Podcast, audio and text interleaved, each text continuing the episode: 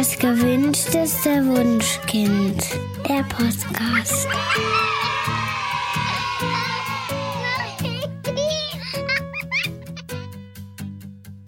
Hallo und herzlich willkommen zu Das gewünschteste Wunschkind, der Podcast mit Daniel Graf und Katja Seide. Ja, willkommen beim letzten Teil unserer Serie über organisatorische Schwierigkeiten mit mehreren Kindern. Wir haben schon über ganz viele Themen gesprochen, über alleine einschlafen, über Aufbrüche, Umbrüche, nee, über Umbrüche nicht, aber ist egal, aber Gott, ja. Worüber haben wir noch gesprochen, Katja? Jetzt habe ich gerade irgendwie ein Loch, also tolle Serie, sechs Teile. Heute ist der sechste Teil und wir möchten über heikle Orte sprechen. Ich weiß nicht, wie es euch geht, aber für mich persönlich ist ähm, der Besuch eines Restaurants zum Beispiel ein extrem heikler Ort. Also allein schon, wenn die Tür aufgeht und dann die Leute, die gemütlich an ihren Tischen sitzen oder die vielleicht ein Date haben, sehen eine Familie mit zwei Kindern, irgendwie hat man immer das Gefühl, dass sie gleich denken, oh nein. Also nicht, dass die uns schon mal erlebt hätten, aber es scheint ein Vorurteil zu herrschen, dass Familien mit Kindern in Restaurants grundsätzlich laut sind. Es gibt ja mittlerweile tatsächlich auch Restaurants und Bars und Cafés, naja, Bars sowieso, ähm, die ausdrücklich sagen, dass Kinder nicht willkommen sind. Und ja, wir wollen heute über die Herausforderungen unter anderem sprechen, die es mit sich bringt, wenn man mit Kindern irgendwo hingeht, wo ein bestimmtes Verhalten erwartet wird. Das betrifft einerseits Restaurants und andererseits auch der Besuch bei ähm, ja, kinderlosen Freunden die ja naturgemäß nicht ganz so genau wissen, wie das Zusammenleben mit Kindern ist und ähm, ja, da vielleicht auch eine ganz andere Erwartungshaltung hat, als man die vielleicht erfüllen kann. Aber fangen wir mal mit den Restaurants an. Ab einem gewissen Punkt möchte man ja dann doch wieder mit äh, Kindern am gesellschaftlichen Leben teilnehmen. Ähm, ein paar Wochen, Monate nach dem Wochenbett hat man dann doch Lust, mal wieder ein Restaurant zu besuchen. Die besondere Herausforderung ist ja, Kinder dazu zu bringen, dass sie sich anders verhalten als zu Hause. Darüber wollen wir heute sprechen, wie man diese Herausforderung meistern kann. Also ich äh, kann mich noch erinnern, äh, dass ich eine relativ mir wirklich unangenehme Situation hatte, als mein Vater uns zu seinem Geburtstag ins Restaurant eingeladen hatte. Und meine Tante war da und meine Tante ist total toll. Und die hat auch mein, äh, unser Buch gelesen. Ist auch ein großer Fan dieses Podcasts. Hallo Tante übrigens. ähm, und äh, also die hatte gerade dieses erste Buch gelesen und war total begeistert von dem ersten Buch. Und dann kamen wir ins Restaurant und meine Kinder waren extrem wild. Also in meinen Augen waren die extrem wild. Das war so ein Restaurant, das hatte so, so einen plätschernden Bach innen drin und meine Kinder sind also dann andauernd über diese Brücke gelaufen und also drei Kinder, drei kle relativ kleine Kinder und ich war die ganze Zeit damit beschäftigt irgendwie zu sagen, nee, äh, wieder an den Platz und mh, hm, seid mal leise, hier sind ja noch andere. Ja, also ich, es war furchtbar. Und meine Eltern sind aber super cool, ähm, weil die kennen ja ihre Enkel und die sind ganz liebevoll. Und die hatten Gott sei Dank ein Restaurant gesucht, wo man relativ leicht rausgehen konnte. Und dieses draußen war ein Center. Und zwar ein nicht besuchtes Center. Es ist komplett leer gewesen. Und es war so ein riesiger Platz, also Innenplatz, Indoor, wo man rennen konnte. Und also Gott sei Dank konnten wir die Kinder dann immer wieder rausschicken und die sind dann also draußen gerannt und da konnten sie auch laut sein. Da war halt echt wirklich niemand und mein Vater hatte die Entschuldigung zu sagen, ja, ich gehe mal nach den Enkeln gucken, so und musste auch musste nicht an seinem Geburtstagstisch da die ganze Zeit rumsitzen, sondern konnte sich die Beine vertreten. Ähm, aber also es hat mich wahnsinnig gestresst. Ja, mein das Verhalten der Kinder war, glaube ich, völlig normal und ich bin mir eigentlich sicher, dass meine Tante danach nicht dachte, oh, okay, äh, das äh, so ja, das ist ja keine gute Erziehung. Ja. Ähm, irgendwie war sozusagen dieser dieser Moment, das Verhalten meiner Kinder in meinem Kopf viel schlimmer, als es tatsächlich war.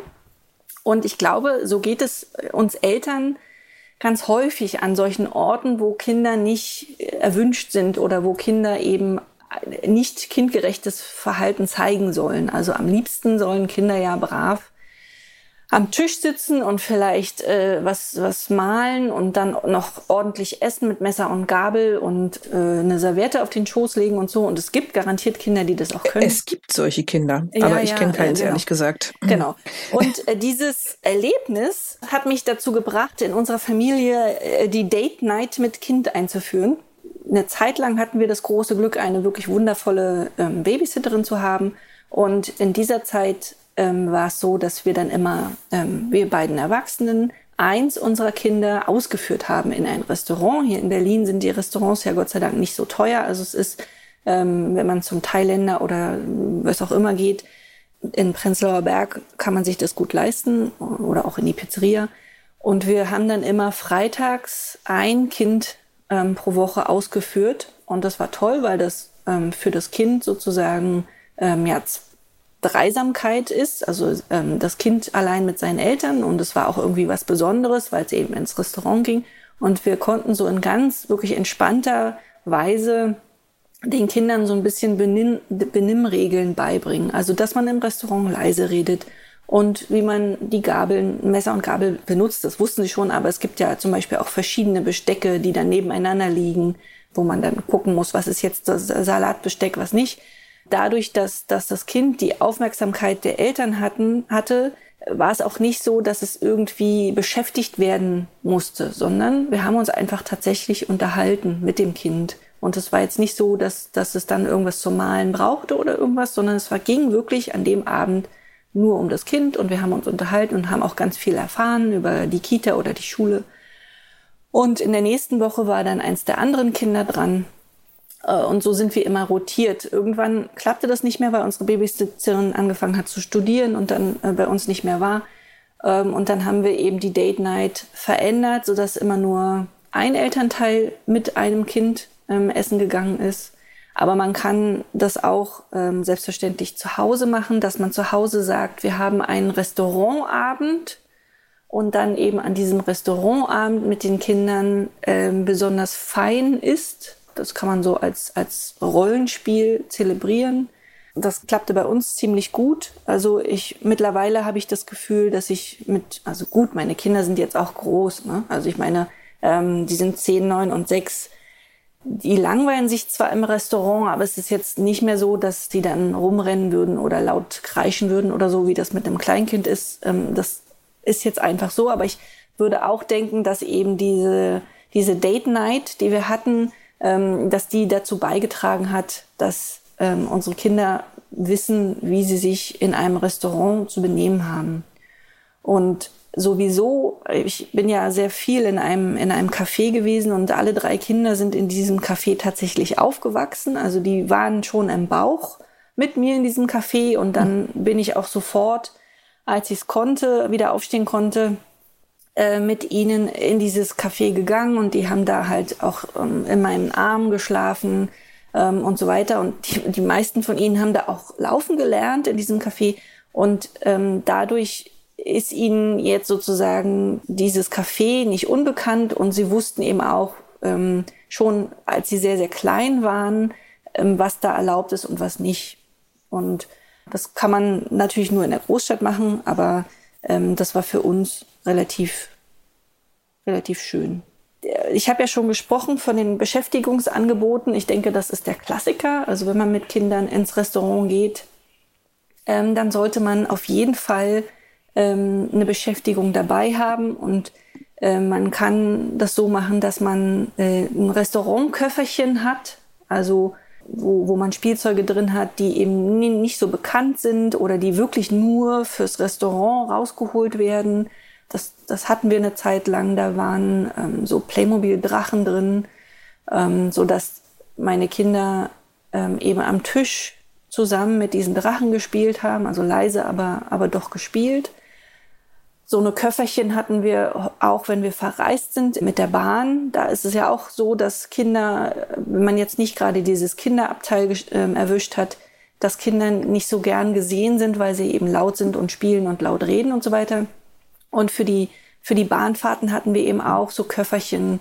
Ähm, und da waren ganz am Anfang so ganz simple Dinge drin, wie zum Beispiel irgendwie Haargummis oder, oder kleine Klammern oder so, die einfach völlig normal waren, aber die ähm, weil die Kinder eben noch so extrem klein waren und, und die das spannend fanden, dann trotzdem die ganze Bahnfahrt ausgereicht haben.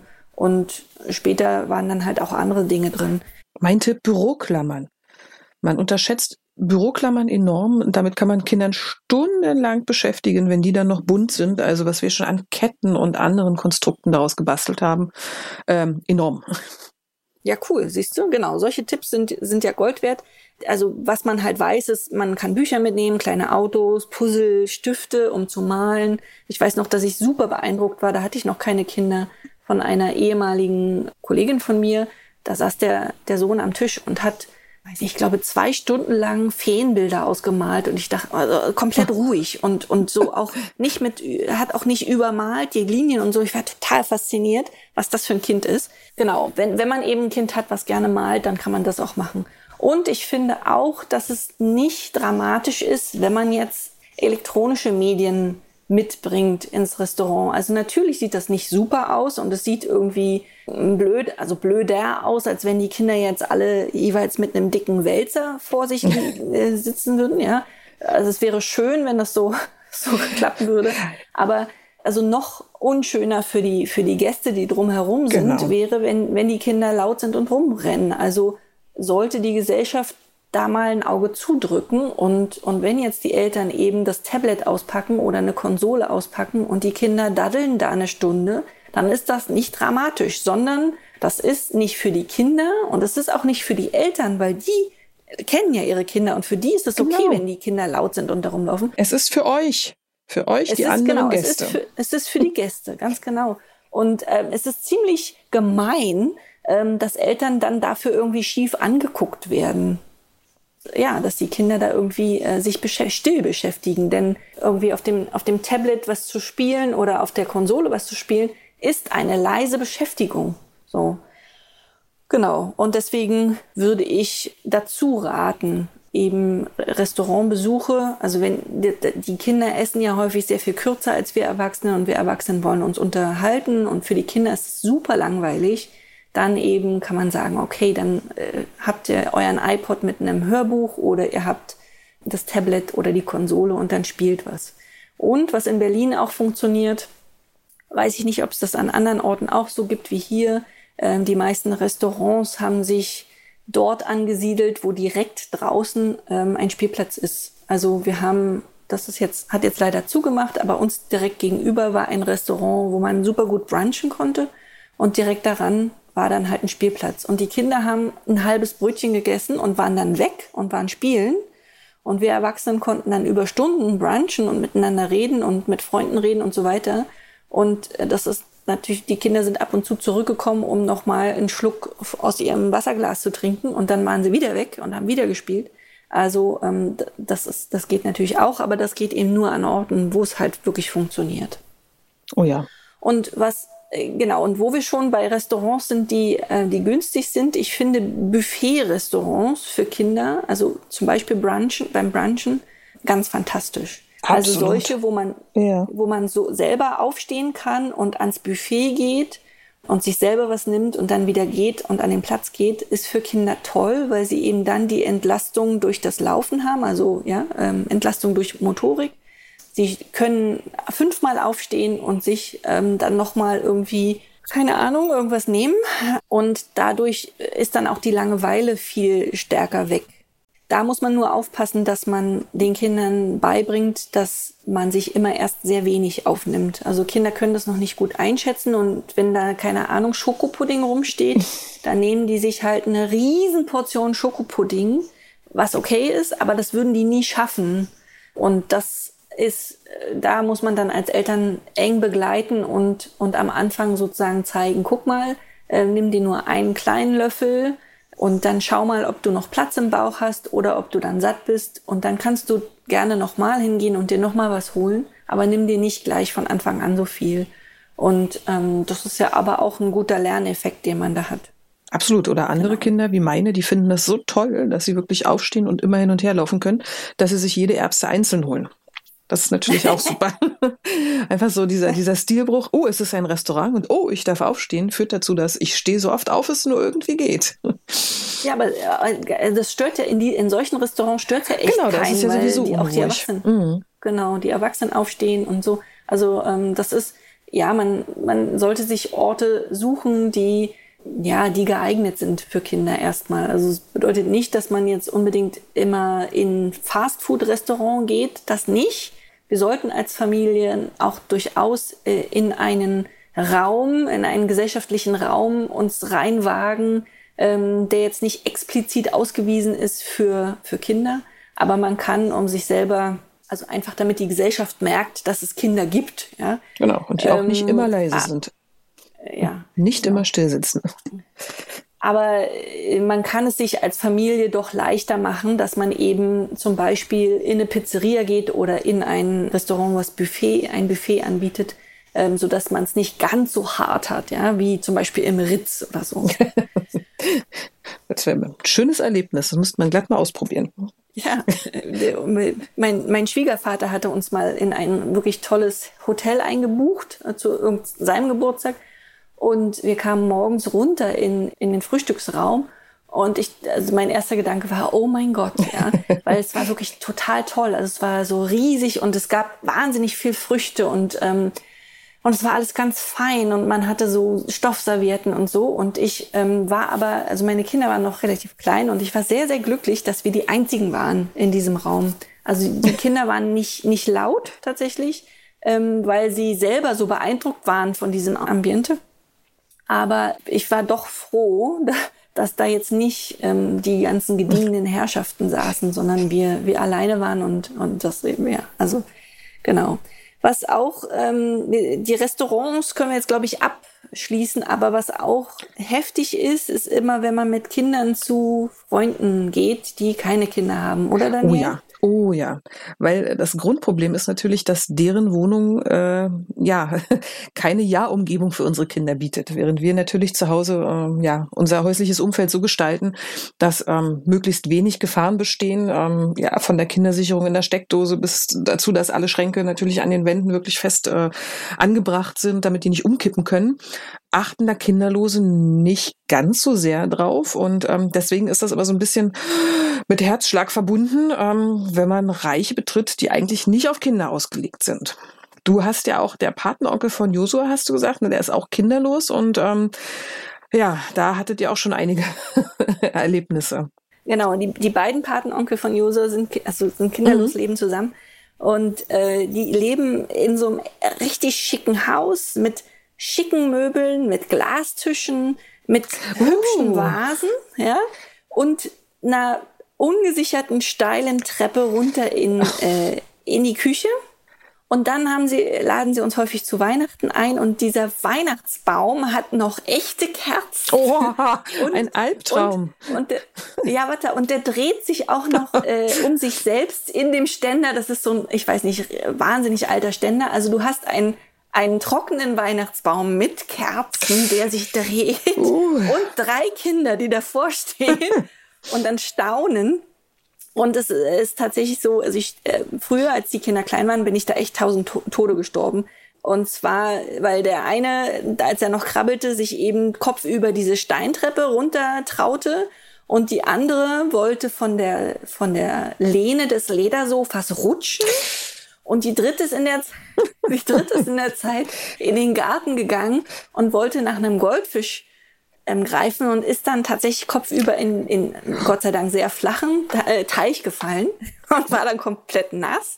Ähm, ja, also das, das, das ist sozusagen, aber wir, wir gehen da immer wieder hin und es ist schön und meine, meine große Tochter, die hat bei den beiden ja auch kochen gelernt und äh, es ist, die sind total entspannt. Also es ist wirklich, das war gar nicht deren Erwartungshaltung. Die sind, die, bei, bei, bei, bei den beiden könnten meine Kinder wirklich alles tun.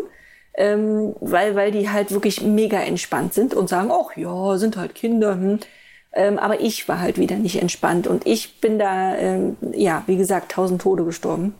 Also ich hatte dort immer das Gefühl, ich müsste irgendwie meine Kinder sehr viel stärker unter Kontrolle haben. Und mittlerweile, wenn die da sind, ähm, hören die, sitzen die meistens auf der Couch und hören irgendwie ein Hörbuch mit ihren Kopfhörern und wir Erwachsenen können dann wieder Doppelkopf spielen. Also es ist schon, äh, es, es wird auf jeden Fall besser, wenn die, wenn die Kinder größer werden. Was man machen kann, ist äh, Erwartungshaltungen ansprechen. Also man muss mit kinderlosen Freunden ähm, darüber sprechen, was Kinder in welchem Alter können. Die wissen es einfach nicht. Und also die überschätzen das ja auch oft, ne? Ja, genau. Also, aber guck, wir wussten es auch nicht, als wir Nein. noch keine Kinder hatten. Ähm, da habe ich auch häufig ähm, irgendwie fremde Eltern beobachtet und dachte, äh, na, also so würde ich das ja nicht machen. Ja. Ähm, und, und mittlerweile denke ich, oh, wie blöd war ich damals, weil die Eltern das voll okay geregelt hatten. Das heißt, man muss unbedingt tatsächlich ähm, von Erwachsenen zu Erwachsenen sprechen und eben sagen, dass Kinder in einem bestimmten Alter Dinge nicht leisten können. Also sie können nicht stillsitzen. Wenn, wenn sich Erwachsene unterhalten, dann ist es ganz häufig so, dass Kinder um Aufmerksamkeit buhlen. Das heißt, sie unterbrechen Gespräche oder sie zupfen an unserem Ärmel. Und also man kann sich eigentlich mit kleinen Kindern, wenn die da sind, ganz schlecht nur ähm, unterhalten als Erwachsene. Es ist einfach nicht möglich. Unsere Patenonkel, die machen es so, dass sie die Wohnung für den, für, als die Kinder noch klein waren, ähm, für die Zeit des Besuches tatsächlich ein bisschen kindersicherer gemacht haben. Also die hatten so einen echt krassen Glastisch mit so wahnsinnig spitzen Kanten. Und den haben sie eben gesichert, indem sie da so Bälle, also ähm, so Schaumstoffbälle reingequetscht haben.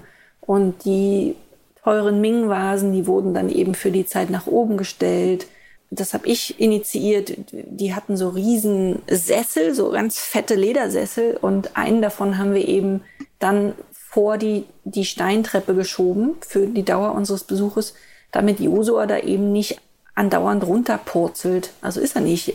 Ja, wenn man ihn gelassen hat, ist er ganz ordentlich diese Treppe runtergeklettert. Aber ich wollte halt auch nicht die ganze Zeit immer neben ihm sitzen, sondern ich wollte mich tatsächlich unterhalten. Also haben wir sozusagen eine Ja-Umgebung geschaffen, für die Dauer unseres Besuches. Und dann hatten wir eben auch noch spezielles Spielzeug dabei, als die Kinder kleiner waren, was sie dann noch eine Zeit lang eben abgelenkt haben haben. Also was ich auch ganz wichtig finde, ist, dass man ähm, darüber spricht, was ähm, erlaubt ist und was nicht erlaubt ist. Weil, also ich habe mal die Erfahrung gemacht, da waren wir bei Freunden so das erste Mal mit kleineren Kindern, die ein bisschen mobiler wurden, die anfingen langsam laufen zu lernen. Und die haben natürlich überall reingeguckt. Und während das bei uns völlig in Ordnung ist, dass die die Schränke auf und zu machen, ist es natürlich bei anderen nicht in Ordnung. Aber die Kinder haben natürlich gedacht, super, zu Hause kann ich ja überall nachgucken, das ist in Ordnung, alle Schubladen auf und zu. Und das haben die dann da auch gemacht. Und ähm, es kam keine Reaktion von den Freunden. Deswegen wir natürlich gedacht haben, hey, das ist völlig in Ordnung, das dürfen die machen. Ähm, und haben aber erst so im Laufe des Nachmittags festgestellt, dass sich da wirklich Unbehagen breit machte.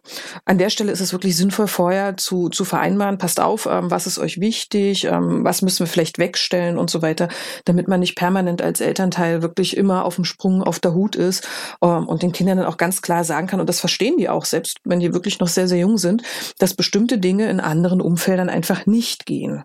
Es ist auch, ähm, man, man darf, also man sollte äh, die, den kinderlosen Freunden auch sagen, dass sie, dass es ihnen erlaubt ist, selber ihre Grenzen zu schützen. Also zu sagen, hey, das möchte ich jetzt nicht. Wir hatten mal einen kleinen Jungen hier, der ähm, unser Nachbar war und dann der beste Freund von, von Carlotta wurde. Und als der sehr, sehr klein war ähm, und wir hier gerade eingezogen waren, ähm, ist das ganze Haus hier zum, zu, zu Besuch gewesen, um, um Kaffee und Kuchen zu trinken. Und wir hatten Wellensittiche zu der Zeit und der hat so als Zweijähriger, klar, gegen diesen Käfig gebumst, ganz viel. Und die Eltern haben dagegen nichts gesagt, weil die haben es gar nicht gemerkt oder, oder für die war es okay und für mich war es aber nicht okay. Ich habe dann ganz klar gesagt, das möchte ich nicht. Und dieses, und dann hat er natürlich auch aufgehört.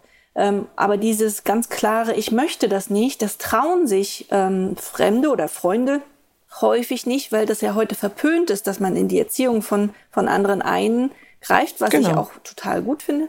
Aber ähm, es, es ist immer erlaubt, die eigene Grenze zu kommunizieren. Und das, also dieses, ich möchte das nicht, das hier ist mein Zuhause und ich möchte nicht, dass du die Schubladen aufmachst. Ähm, das, das, das sollten wir, wir als Eltern ähm, den, den anderen Erwachsenen auch vorher sagen. Also ihnen sagen, hör zu, wenn mein Kind irgendwas macht, was dir nicht gefällt und, und ich, äh, ich merke nicht, dass es dir unbehaglich ist, dann darfst du das ganz klar meinem Kind sagen. Ähm, weil das dann auch sozusagen ähm, die Schwierigkeit von Eltern wegnimmt, ähm, immer, also das, was ich ja habe, dieses, ich, ich äh, versuche meine Kinder möglichst eng zu halten, wenn ich in Restaurants bin oder bei anderen, weil ich immer denke, uh, was, was denken die anderen? Genau. Äh, die finden das bestimmt jetzt ganz schlimm. Und wenn aber, wenn klar wäre, dass die anderen schon Bescheid sagen und, und das, was meine Kinder gerade machen, noch voll okay ist, weil sie jetzt gerade nicht Bescheid sagen, dann würde mich das als Elternteil auch ein bisschen entspannen. Also ich bin auf jeden Fall ähm, dafür, dass Eltern ähm, ihren Kindern Stopp sagen, wenn sie, keine Ahnung, in der Zahnarztpraxis sind und da den, den Stecker vom, vom Computer rausziehen. Das ist die Aufgabe auf jeden Fall von Eltern. ähm, ja, hatte ich gerade als Beispiel, in, äh, wurde mir gesagt, als Beispiel in, in einem Vortrag. Und das ist klar, dass da Eltern Stopp sagen müssen. Aber es ist auch okay, wenn Fremde oder Freunde oder Bekannte ähm, Stopp sagen, wenn das ihre eigene Grenze ist und sie das nicht wollen. Ähm, ja, genau. So, dann sind wir, ähm, glaube ich, am Ende äh, mit den heiklen am Orten, Ende, oder? Was meinst du? Ja, und am, am, am Ende auch unserer gesamten Serie. Also wir sind am Ende der Serie, aber es kommt noch ein Bonus, Bonus-Ding, äh, in dem wir vom neuen Buch erzählen oder von unseren neuen Büchern, oder Daniel? Genau, wir hatten es ja schon mal in anderen Folgen erwähnt. Ähm, diese Serie, diese sechs Teile organisatorisch, organisatorische Schwierigkeiten mit mehreren Kindern entstammt ja eigentlich aus unserem aktuellen Buch, was ja ähm, in Kürze auch erscheinen wird, nämlich am 19.8. Leider haben wir wieder zu viel, zu lang geschrieben, so dass äh, dieser Inhalt dem Lektorat zum Opfer fiel und wir haben uns daher entschieden, einerseits eine Podcast-Serie draus zu machen und andererseits auch nochmal im Blog darüber zu schreiben. Also ihr könnt alles, was wir hier besprochen haben, jedenfalls fast alles, auch nochmal äh, in den einzelnen Teilen im Blog nachlesen. Genau. Und äh, in 14 Tagen wollen wir dann über, es sind ja sogar zwei Bücher, die erscheinen werden zu diesem Datum, ne? Katja? Mhm. Genau. Darüber ja. wollen wir in 14 ja, ja. Tagen reden. Und wir freuen uns schon auf euch. Und bis dahin ja. wünschen wir euch alles Gute und sagen wie immer Tschüss. Das war der Podcast vom gewünschtesten Wunschkind.